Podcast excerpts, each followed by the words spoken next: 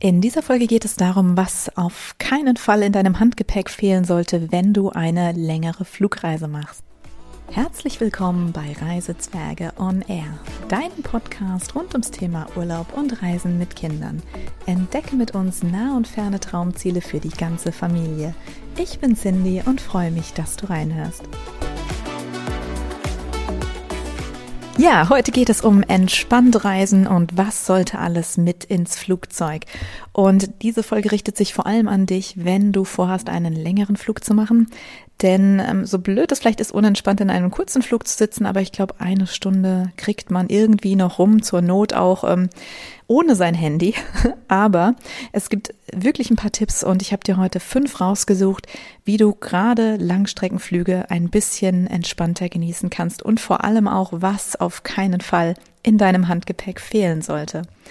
Ja, dann lass uns doch einfach gleich mal mit Punkt eins starten. Ich glaube, fast der wichtigste Punkt, zumindest bei uns, ist das ganze Thema Elektronik. Also alles rund ums Thema Handy, falls ihr ein Tablet dabei habt ähm, oder ein Notebook.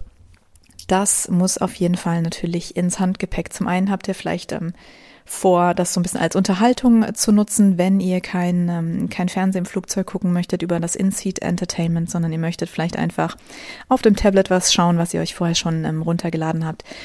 Oder möchtet ähm, da irgendwelche anderen ähm, Dinge machen, irgendwas bearbeiten, dann ist es natürlich wichtig, das zu haben. Aber was manche wahrscheinlich nicht unbedingt auf dem Schirm haben, ist, dass man es auch gar nicht unbedingt ins Aufgabegepäck geben darf. Zum Beispiel auch das Thema Powerbanks. Na, jetzt ähm, ist es ja so, dass man in der Regel vielleicht nicht gerade während dem Flug so eine Powerbank braucht. Die darf man aber aufgrund der, ich glaube, Brand- und Explosionsgefahr nennt man das, ähm, darf so etwas nicht im Aufgabegepäck sein. Das heißt, in jedem Fall bitte, bitte dran denken, das immer auch ins Handgepäck zu nehmen. Denn wenn das sonst im Koffer ist und bei den Kontrollen auffällt, dann wird der Koffer geöffnet und das wird entsorgt, weil es eben ein explosives Material ist. Ähm, wie gesagt, im Handgepäck habt ihr damit keine Probleme. Ähm, ja, warum das so ist, vielleicht auch nochmal kurz. Warum darf ich das, ähm, ob es jetzt da im Gepäck oder da im Gepäck ist, ist doch eigentlich wurscht. In jedem Fall ist es im Flugzeug. Aber der Unterschied ist einfach der, zumindest sagen das die Airlines, das natürlich aus Sicherheitsgründen, im Gepäckraum, wenn da vielleicht was anfängt zu dampfen oder, ähm, ja, ich sag mal, wie, wie sagt man, zu rauchen, weil, weil sich irgendwelche Batterieteile da ähm, anfangen aufzulösen, zu schmelzen, wie auch immer. Das kriegt man einfach nicht so schnell mit. Im Handgepäck merkst du natürlich relativ schnell, wenn etwas sehr heiß wird, da warnen auch momentan schon die Flugbegleiter davor, dass wenn du feststellst, dass ein Handy überdimensional heiß wird oder auch eben ein anderes elektronisches Gerät, was du dabei hast, dass du dich bitte melden sollst bei den Flugbegleitern, weil ähm, das natürlich dann dazu führen kann, dass es eventuell einen Brand auslöst. Ja, also Tipp Nummer eins für einen entspannten Flug ist auf jeden Fall Electronic Device. Denn ich glaube, jeder von uns kennt das. Manchmal hat man einfach tierische Langweile und dann ist es schon schön, auch wenn man dann noch was zur Unterhaltung hat und sei es nur, um die Lieblingsmusik zu hören. Punkt Nummer zwei ist bequeme Kleidung. Und der Punkt, ich weiß, der hört sich mega abgedroschen an, weil man irgendwie denkt, naja, klar, ähm, ziehe ich bequeme Sachen an, aber glaube mir, auch eine Jeans, die vielleicht zum Alltag sehr praktisch ist, kann durchaus unbequem sein. Also ähm, was ich lustig finde, vielleicht so als kleine Anekdote, ähm, was, was ich gerne gemacht habe früher ist, ich habe, um ähm, vom Gewicht her einfach was in meinem Koffer zu sparen, gerne die schwersten Schuhe angezogen auf dem Flug. Und das hat dann auch dahin geführt, dass man unter Umständen vielleicht schwere Wanderschuhe anzieht oder dass man zum Beispiel Stiefel, die man, ähm, ja, gerade wenn ich so einen ähm, City-Trip irgendwo hin mache, äh, dann ähm, im Herbst, dann hat man einfach öfter mal auch Stiefel dabei. Die habe ich dann gerne auf dem Flug angezogen und das ist natürlich völliger Quatsch, weil die Stiefel engen wirklich dein Bein unnötig ein. Die sind unpraktisch auch, was das ganze Thema Sicherheitskontrolle betrifft. Du musst sie ausziehen, wieder anziehen in vielen Fällen. Und ich muss sagen, da bin ich einfach dazu umgestiegen, dass ich wirklich ganz simpel einfach sehr leichte Schuhe anziehe, am liebsten Sneakers. Damit kann man ähm, sowohl gut laufen, wenn es auf längeren Strecken ist, als sie auch schnell an- und ausziehen, wenn, wenn es nötig sein sollte. Also deswegen gerade bei so einem Thema Schuhe, es ist natürlich eine praktische Idee zu sagen, ich spare das Gewicht im Koffer. Aber wenn du wirklich acht oder zehn Stunden im Flugzeug sitzt, dann ist das nicht ganz so gesund, wenn die Beine da so eingeengt sind. Und das gleiche Thema eben auch bei Hosen. Ich bin jetzt niemand, der so typischerweise in Leggings oder Jogginghosen irgendwie draußen rumläuft.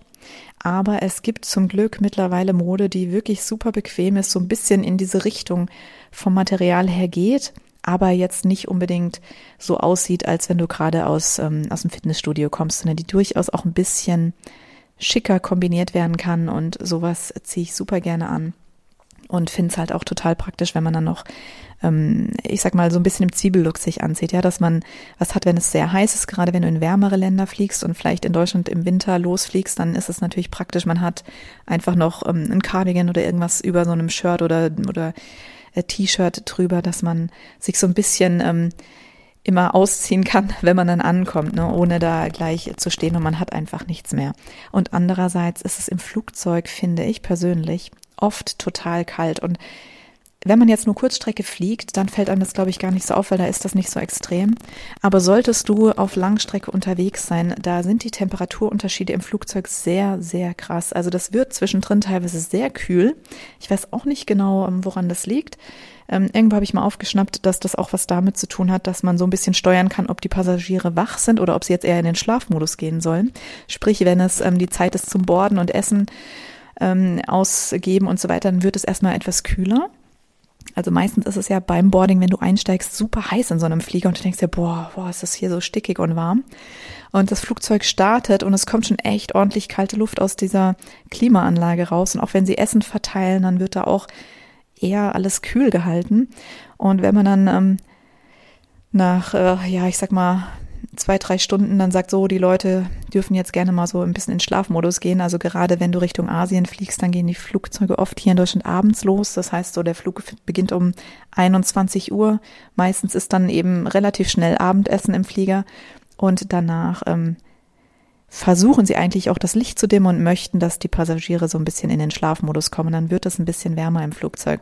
Nichtsdestotrotz ähm, hat das schon seinen Grund, warum sie Decken verteilen und so, weil es manchmal einfach doch recht frisch ist, komischerweise. Ähm, warum gerade so auf Langstreckenflügen und nicht auf Kurzstreckenflügen, das habe ich noch nicht so ganz herausgefunden, aber ich denke, es liegt eben an der Erklärung, die ich dir gerade schon so ein bisschen genannt habe, dass man damit auch so ein bisschen das Passagierverhalten unbewusst steuern kann. Ja, Punkt Nummer vier, was auf keinen Fall fehlen darf bei uns, das ist eine Zahnbürste.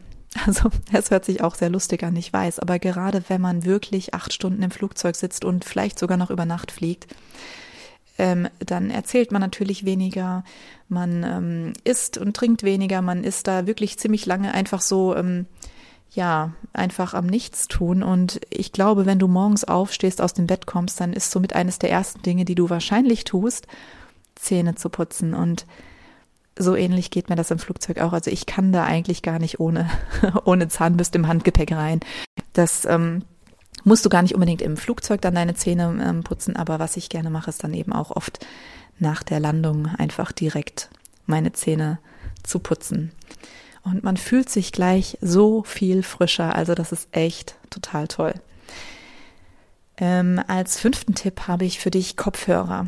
Ähm, denn es gibt zwar im Flugzeug in der Regel Kopfhörer, gerade wenn du eben auf Langstrecke unterwegs bist mit renommierten Fluggesellschaften, die haben in der Regel immer Kopfhörer, die sie austeilen und die auch wiederverwendet werden. Das sind in der Regel aber wirklich sehr, sehr einfache Basic-Kopfhörer, die, ähm, ja, wie, wie du es halt wahrscheinlich kennst oder auch schon gesehen hast, so, so einfache Plastikteile, wo du zum einen, wenn du ein bisschen lauter ähm, irgendwas hörst, dann hört der Nachbar und allesamt um dich herum es mit. Zweitens ähm, unterdrückt es nicht wirklich gut Geräusche. Also von daher gesehen bin ich echt ein totaler Fan. Ich habe so einen Noise-Canceling-Kopfhörer von Bose, die finde ich mega toll. Ich muss aber dazu sagen, wir sind ja in den letzten Jahren ähm, viel mit unseren kleinen Kindern geflogen. Da konnte ich die natürlich nicht aufziehen. Also das ist einfach man hat einfach mit Kindern irgendwie im Flugzeug doch ein bisschen mehr zu tun und kann da nicht ähm, sich mal eben so in den Noise-Canceling-Modus verabschieden. Aber jetzt, wo die Kinder größer sind, ist das durchaus wieder machbar. Und ähm, man darf nicht vergessen, die nehmen natürlich auch ein bisschen Platz weg, so, so große ähm, Kopfhörer.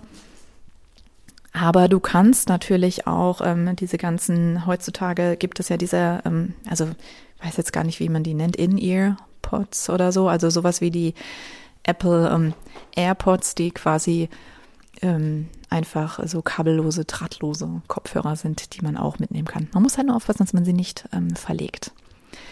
Ja, das wäre auf jeden Fall Tipp Nummer vier. Und mein Tipp Nummer fünf, den ich dir nur ans Herz legen kann, und der hat eigentlich gar nichts mit dem Handgepäck an sich zu tun, sondern eher was mit, äh, mit dem Ankommen am, am Reiseziel.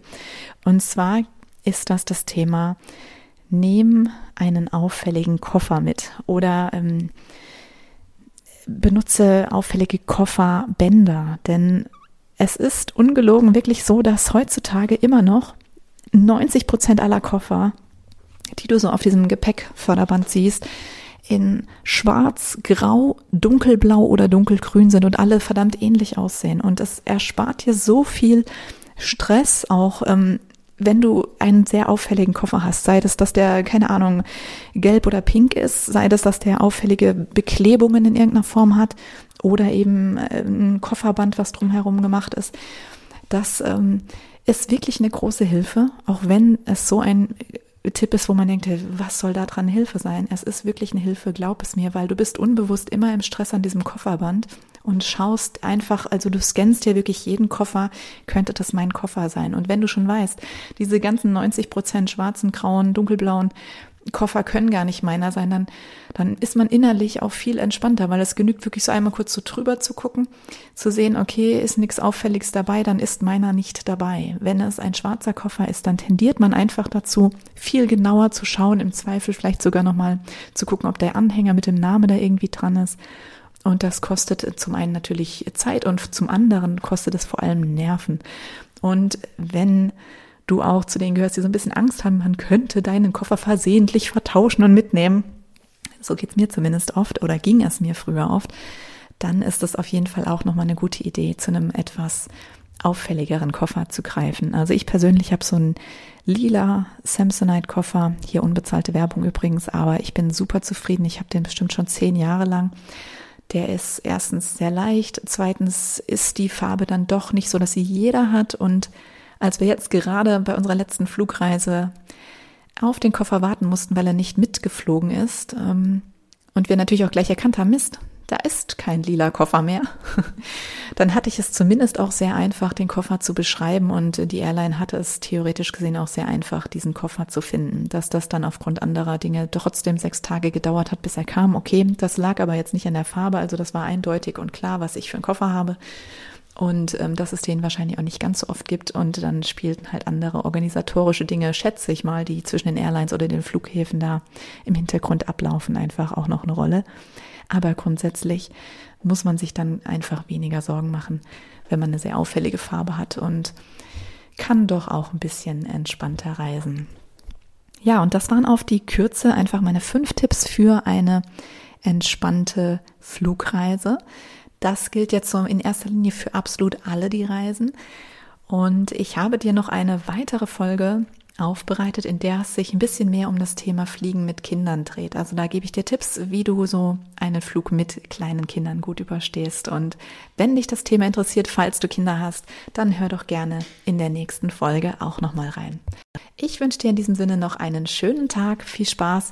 Und übrigens, wenn du Ideen hast, Wünsche hast, über welches Thema ich hier in meinem Podcast sprechen kann oder soll, dann bitte immer her damit. Ich freue mich riesig über Zuschriften und ähm, du kannst mir einfach eine Mail mit deinen Ideen oder Wünschen, Themenwünschen schicken und zwar einfach an hallo at reisezwerge.de. Ich freue mich auf deine Nachricht. Alles Gute und bis bald.